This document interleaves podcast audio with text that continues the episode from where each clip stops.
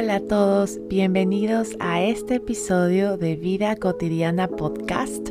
Les saluda Isabel, su host. Hoy quiero que tengamos un momento de reflexión respecto a la confianza. ¿De qué depende que confíes en alguien? Y si yo les hago esta pregunta y ustedes le pusieran pausa por un ratito al podcast, a este episodio, ¿qué responderían? ¿De qué va a depender que confíen en alguien? ¿Tiene que ver con que haga algo? ¿Con que no haga algo? ¿Que diga algo? ¿Que tenga algún tipo de cualidad? ¿De qué depende que confiemos en alguien? Y les hago esta pregunta por conversaciones que he tenido respecto a la confianza. Y de hecho, en una clase que estaba tomando, alguien me dijo, la confianza no se gana, la confianza se entrega. Uno elige en quién confiar. Las personas no se ganan la confianza como tal.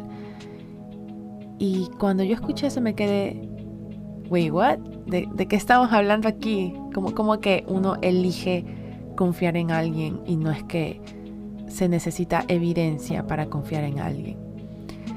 Y bueno, me puse, me puse a pensar un poquito más, dije, hmm, a ver, ¿esto tiene sentido no tiene sentido? Y bueno, en general, durante la clase empezamos a comentar respecto a la confianza, de que si se gana, que si uno le, le entrega, etcétera, etcétera. Y me pareció interesante esta posición de decir, uno elige confiar en alguien. Porque al final de cuentas, estas reglas que hacemos o estas, eh, estos requisitos que necesita cumplir alguien para nosotros elegir confiar o para uno decir, bueno, tal persona merece mi confianza, al final esas reglas no están escritas en piedra. Son reglas que nosotros estamos poniendo. Y de alguna u otra manera estas reglas, estos lineamientos, lo que hacen es servirnos de protección para cualquier tipo de heartbreak en todos los sentidos que tengan que ver con que alguien rompa tu confianza, ¿no? En cualquier tipo de, relación que tengas con las personas en tu entorno. Son mecanismos de protección.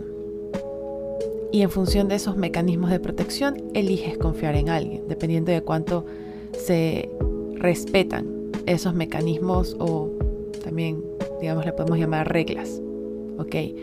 Pero al final de cuentas estamos eligiendo confiar en alguien. Y me pareció un tema súper bonito porque dije, bueno, ok, si decimos que realmente elegimos confiar en alguien, ¿qué pasa con uno mismo?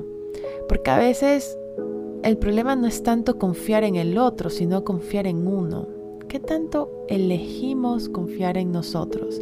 Y cuando elegimos confiar en nosotros es porque tenemos evidencia de, que no estamos nosotros violando nuestros propios límites, nuestros propios, digamos, mecanismos de defensa, alineamientos,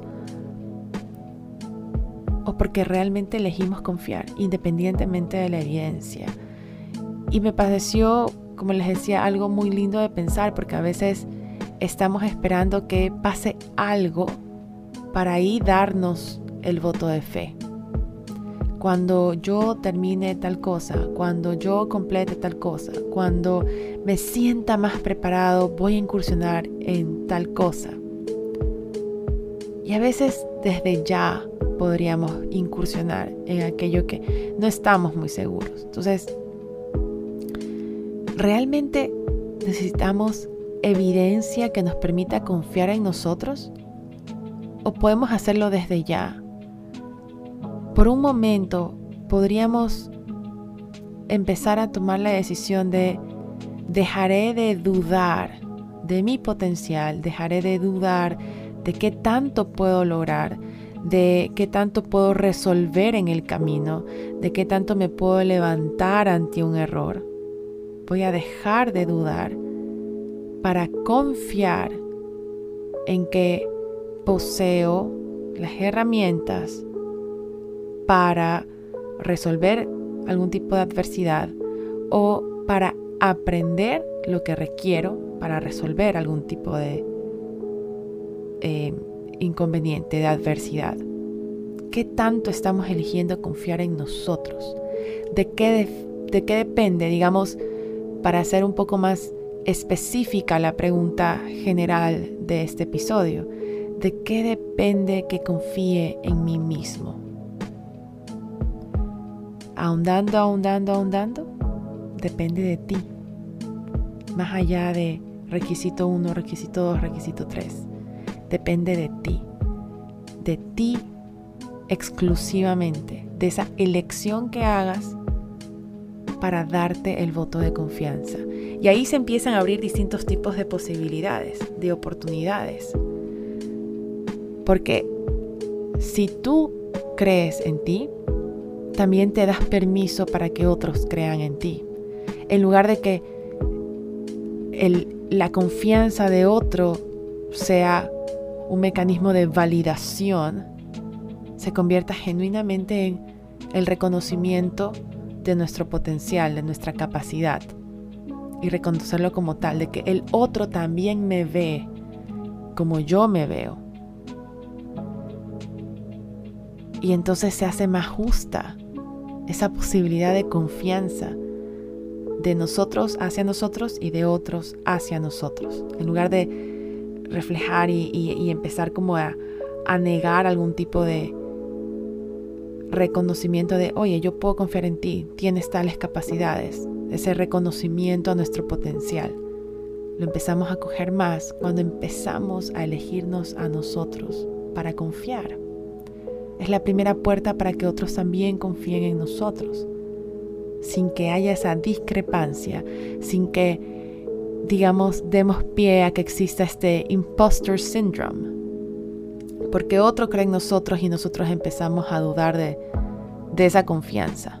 ¿Quiénes somos nosotros para dudar de la confianza que depositan en nosotros otros? Más allá de eso, ¿por qué no empezamos simplemente a confiar en nosotros?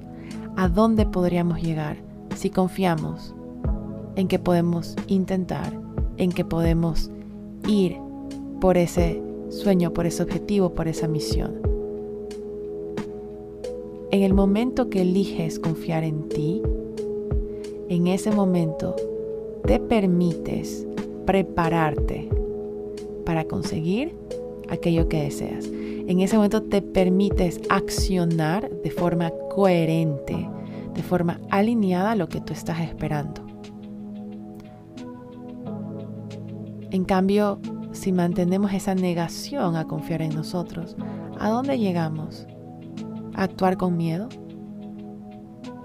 ¿Y eso es lo que queremos? ¿Actuar con miedo? ¿Actuar con recelo? ¿Depender de la validación de otro? ¿Sentirnos impostores ante el reconocimiento de nuestras capacidades por otro? ¿Realmente qué, qué queremos? ¿El reconocimiento, la confianza o el recelo? El sentido de estar como impostor. ¿De qué depende que confíes en ti? Y una vez que respondas esa pregunta y te permitas responderla como depende de mí mismo y elijo confiar en mí, luego, ¿cómo eliges confiar en alguien más? ¿De qué depende que confíes en ti y en otras personas?